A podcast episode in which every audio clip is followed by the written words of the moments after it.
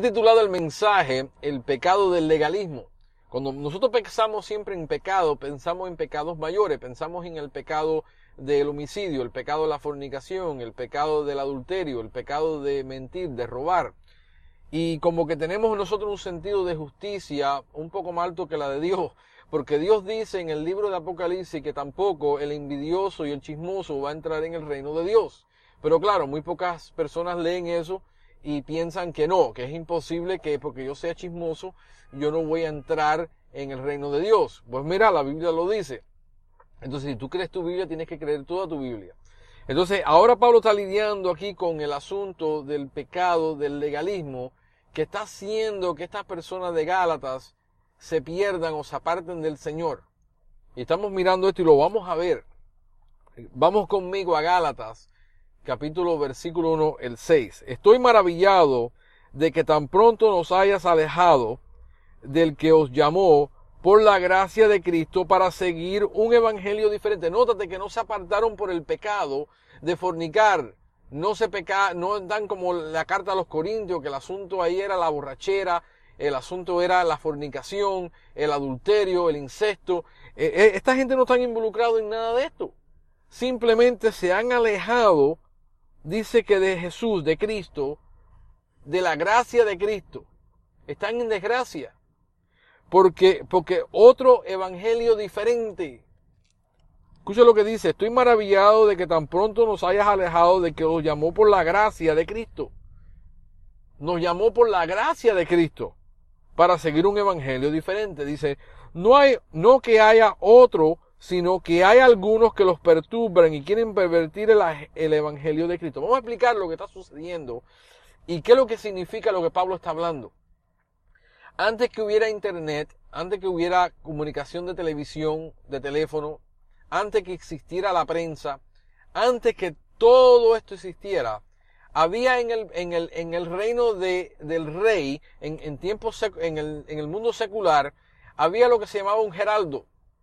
Este heraldo, la, responsabilidad era de eh, ir por de los pueblos y llevar las noticias del rey a todos los pueblos. Iban en caballo, iban en, burro, iban en, una caravana, iban de, de, pueblo en pueblo anunciando de lo que decía el imperio, se lo anunciaban a estas personas. Eso es un heraldo. No, eh, escucha la expresión, no mates al mensajero. Normalmente los heraldos los mataban porque traían noticia que supuestamente el rey mandaba un edicto, pero la noticia no era buena para el pueblo y no estaban de acuerdo con eso y mataban al mensajero.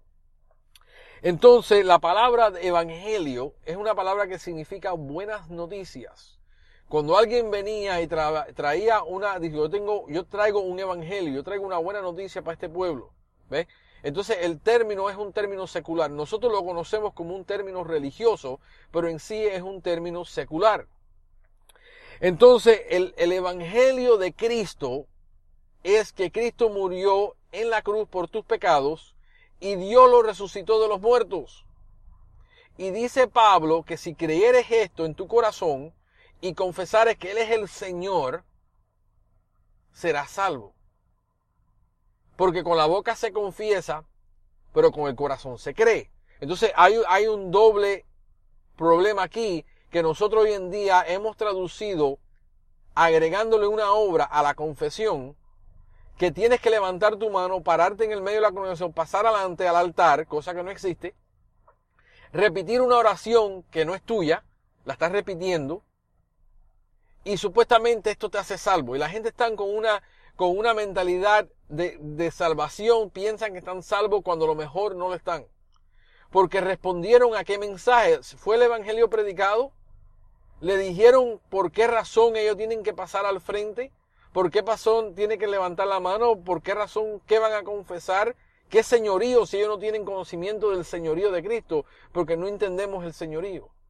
Entonces la pregunta es que si estamos predicando verdaderamente el Evangelio o simplemente la persona pasó adelante, al frente por un cranque emocional o psicológico que se le dio, que, el mensaje era a través de la prosperidad y si tú quieres la prosperidad y tú estás arrancado, no te queda un centavo, eh, no sabes qué vas a hacer para tu propio plato de comida, tú pasas adelante en fe diciendo, sí, yo voy a aceptar a Cristo, pero es para que se me resuelva el problema del dinero es para que se me resuelva el problema de, de, del hambre que estoy pasando. No porque yo entiendo que yo soy un pecador, estoy perdido y sin Cristo me voy al infierno. Ve, el asunto de la salvación es la salvación de tu alma para que no vayas al infierno y te pases la eternidad con Dios. Y Dios perdone tu pecado. Y que tú reconozcas tu pecado. Está cayendo el agua. Eh, esto es lo que estamos lidiando constantemente.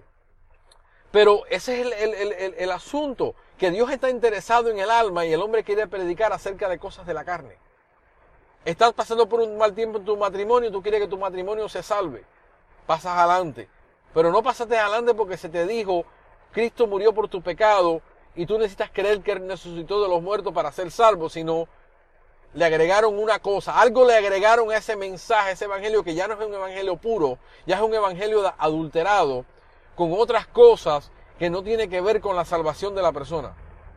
Y es con lo que Pablo está lidiando, que ellos le habían agregado ritos, ceremonias y cosas de la ley, diciéndole a estas personas, perturbándolos, que si la persona no hacía estas cosas no era salva. Y le agregaron eso también. Entonces Pablo dice en el versículo 7, dice, no que haya otro evangelio, sino que hay algunos que nos perturban, y quieren pervertir el evangelio de Cristo. ¿Qué quiere decir esto? Trastornar, perturbar y, y pervertir. Nosotros que pensamos una persona que es una persona pervertida, es una persona que siempre está pensando cosas morbosas. La palabra perturbar es que la idea de coger un árbol o algo, o un terremoto, que hay un terremoto que coja el fundamento debajo de los pies y te lo mueva de tal manera que se derrumba lo que está alrededor tuyo, o de coger un árbol y sacudirlo al punto que lo saca de las raíces. ¿Ves? Es tan violento el asunto con esta gente de lo que le están predicando que lo están perturbando. Y lo están perturbando para que ellos pervertirlo. La palabra pervertir es la palabra desviarse de lo que es natural. Ve, tú es lo opuesto la perversión es lo opuesto al arrepentimiento. El arrepentimiento es esto, que tú estás yendo en un camino y te das de cuenta que estás equivocado porque el Evangelio de Cristo viene a tu vida, tú te das de cuenta que tú eres un pecador y estás yendo en el camino equivocado. Estás, todo lo que tú haces, estás yendo en contra de Dios y en el camino de Satanás. Viene el Evangelio a tu vida, tú lo entiendes, tú lo abrazas y te arrepientes y dices, yo no tengo que seguir caminando en ese camino, yo tengo que ahora ir en el camino que es atrás de Cristo y seguir a Cristo. Y ese cambio de mente que dice, yo tengo que seguir a Cristo ahora, que es arrepentimiento genuino. Entonces lo que esta gente están haciendo es pervirtiéndolo, de cogiendo, en vez de, de llevarlo más hacia Cristo, están otra vez alejándolo de Cristo. Por eso dice aquí, estoy maravillado que tan pronto se hayan alejado Ve, están alejando, siguiendo en el camino opuesto contra Cristo, en vez de estar arrepentido y seguir el arrepentimiento, es algo que te mantiene siguiendo atrás de Cristo, no algo que te, te lleva por otro camino. Entonces no caiga otro, sino que, que este es otro evangelio, otras noticias que están disfrazadas de las buenas noticias de Cristo, pero en sí no son buenas noticias. No, es un evangelio. Y hay muchos evangelios allá afuera, muchas buenas noticias, muchas personas publicando que hay otros caminos hacia Dios, que, que Cristo no es el único camino, que tienen otras noticias. Eh, eh, que dice aquí, escucha lo que dice en el versículo 8, dice, si, si aún nosotros o un ángel del cielo os anunciare otro evangelio diferente del que hoy hemos anunciado, sea anatema. Oye, esto está fuerte. ¿Qué significa esto? Dice, si hay alguien que te viene y te predica otra noticia, sea un ángel, está maldito. Que sea maldito. El mensaje es maldito lo que te está trayendo. Es un mensaje de maldición lo que te está, porque está poniendo maldición sobre tu vida, en vez de traer bendición sobre tu vida, y sea ello maldito. Dice, como antes hemos dicho, también ahora lo repito, si alguno os predica diferente evangelio que habéis recibido, sea anatema. Esta no es la primera vez que él se lo dice, él ha venido a ellos vez tras vez tras vez, dándole un mensaje que es el, el, evangelio de Cristo, que es lo que siempre le traía problema a Pablo, de la resurrección de los muertos. ¿Ves? Los griegos se burlaban de él, le decían, ah, te vamos a ver en otro momento en esto, que este evangelio que tú hablas de que, que hay resurrección de los muertos. Y los, por la parte de los judíos, los saduceos tenían el mismo problema. ah, la resurrección de los muertos, eso es locura, nosotros no creemos en esto. Y sin embargo, Pablo dice que eso es lo que es necesario para que sea salvo, que es la resurrección de los muertos, dice la evidencia de que Dios estaba con él y que él era Dios. Dice Pablo, si, eh, Jesucristo no resucitó, entonces tampoco nosotros hemos resucitado y seguimos en nuestros pecados. Entonces, el mundo, eh, eh, el, mormón tiene otro, otro evangelio que dice que lo recibió de un ángel. Es lo mismo dice, Joseph Smith dijo que, que ese mensaje lo había de, del ángel Morrone, que no aparece en la Biblia, pero ese es el ángel que le trajo a él ese evangelio. Entonces ellos tienen otro evangelio. El testigo de Jehová tiene otro evangelio. Dice que Jesús no es diedad, que Jesús no es Dios y que Jesús es simplemente otro profeta, otro evangelio. Entonces está el católico que dice, no, es a través de pertenecer a la iglesia, es que tú recibes tu salvación y después que te mueres, es a través de las misas. Y siempre es algo que se le agrega. Entonces el judío vino a estas personas ahora y le dijo, no, no, no, no, no. No es solamente Cristo, es Cristo y la circuncisión, es Cristo y la ley, es Cristo y las obras de la ley. ¿Ve? Y le agregaron al asunto otra vez. Y ese es el gran problema que tenemos hoy en día con la iglesia. No, es Cristo y tú atender a los servicios. Si tú no atiendes los servicios, tú verdaderamente no eres salvo. Es Cristo y diezmar. Si tú no diezmas, tú verdaderamente no eres salvo. No, es Cristo y tienes que dejar de fumar. Y tienes que dejar de decir malas palabras. Y es Cristo y agregándole cosas y cosas y ritos y ceremonias que nada tiene que ver con la salvación. ¿Ves? Lo que, lo que la gente no entiende es que Cristo te salva. Y Cristo, después que te salva, viene a morar en ti. Y después que viene a morar en ti, el Espíritu Santo te guía. Y empieza a guiarte en tu vida. Y te santifica. Pero la santificación del punto de vista de Dios es un hecho. Él te separó para su uso. Pero ahora tú te tienes que separar, progresivamente te vas separando de las cosas del mundo a través que recibes revelación de Dios de que ciertas cosas para ti no son beneficiales. Ve, todo me, todo me, me es disponible, todo está disponible para mí, pero todo no me beneficia y yo no seré atado por ninguna. El, fumar, la persona que viene a Cristo y fuma, es una persona que viene atada, adictada al cigarrillo. No es un pecado en que él está decidiendo no pecar, es simplemente el cuerpo de él está adicto a la nicotina y él no puede dejarlo, igualito que un drogadicto, un alcohólico no deja el alcohol de un día para otro. Pero a través que Dios empieza y le da el poder, y el poder del Espíritu Santo empieza a obrar en esa persona, entonces esa persona tiene el poder para poder dejarlo. Pero el de juzgar a esa persona, decir, tú no eres un cristiano porque tú todavía fumas, eso es un asunto de, de, de, de, que la santificación es progresiva en la vida del cristiano, aunque sea un hecho de parte de Dios. Porque Dios dice, lo que yo empecé, la buena obra que yo empecé en ti, yo la perfeccionaré. Es un proceso de perfeccionar, no es un proceso de hacerte infalible. Perfeccionar es madurarte. Entonces Él va madurándote hacia Cristo.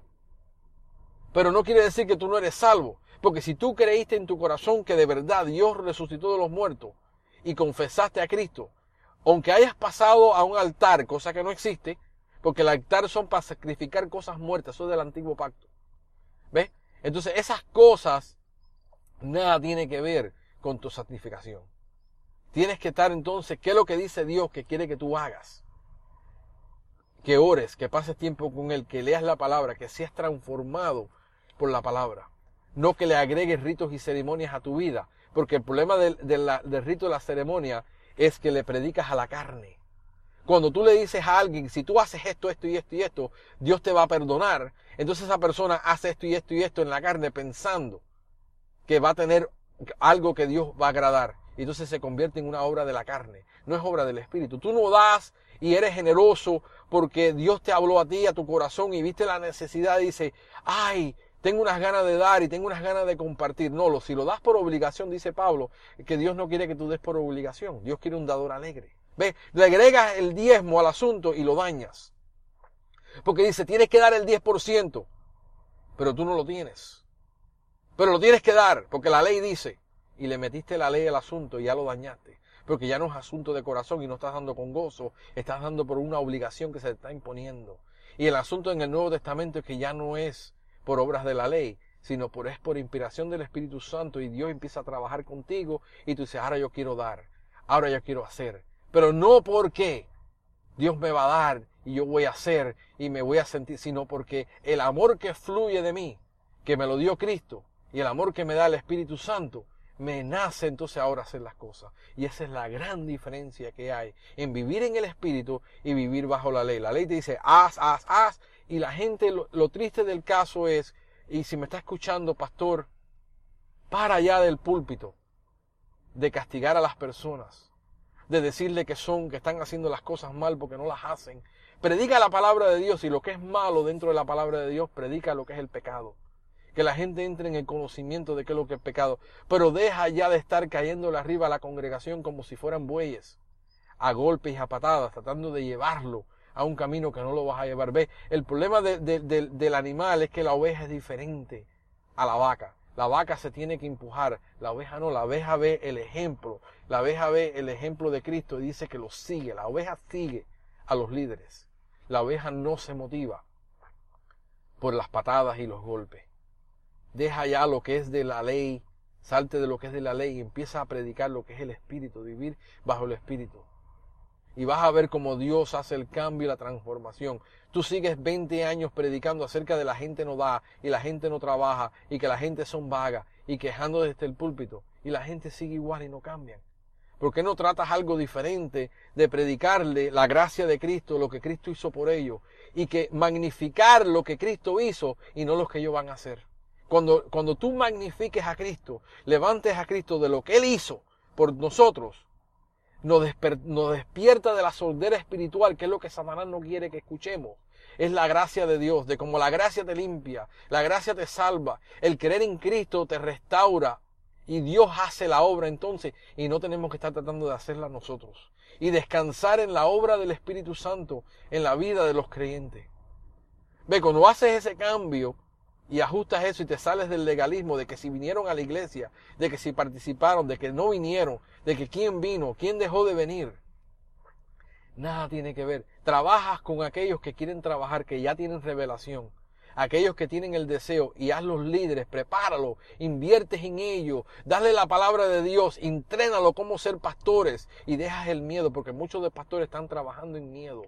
Dice que el perfecto amor es chafer al temor. No, yo no preparo, yo no preparo ministros porque entonces abren su propia iglesia y se me llevan a, a los miembros. Los miembros no son tuyos. Los miembros le pertenecen a Cristo. Entonces deja el miedo y prepara a los ministros que tienes. Profundízalo en la palabra, dale lo que ellos necesitan, las herramientas, para que ellos sean buenos ministros y puedan ministrar y quitarte un poco la carga de encima. ¿Ve? Confía en el Espíritu Santo. Deja que ellos estén trabajando. Lo que Pablo está tratando de enseñar a estas personas es que nada lo vas a recibir por obras de la carne, por obras de la ley. Todo lo que recibiste, lo, recibiste por gracia en el principio, la salvación. Tú no la trabajaste, tú no la puedes trabajar, no es por obra, es por Espíritu. Entonces tienes que caminar de la misma manera todo el resto de tu vida, por el Espíritu de Dios. Entonces vamos a enfocarnos en esto y la próxima semana vamos a continuar con el versículo 10 eh, y en adelante del capítulo 1. Espero que te haya sido de bendición esta palabra, porque sé que lo es porque es palabra de Dios, no porque lo dije yo, sino porque te leí la porción que es bendición. Y espero que esto sea para tu vida y que traiga gozo. En el nombre de Jesús. Amén. Hasta la próxima.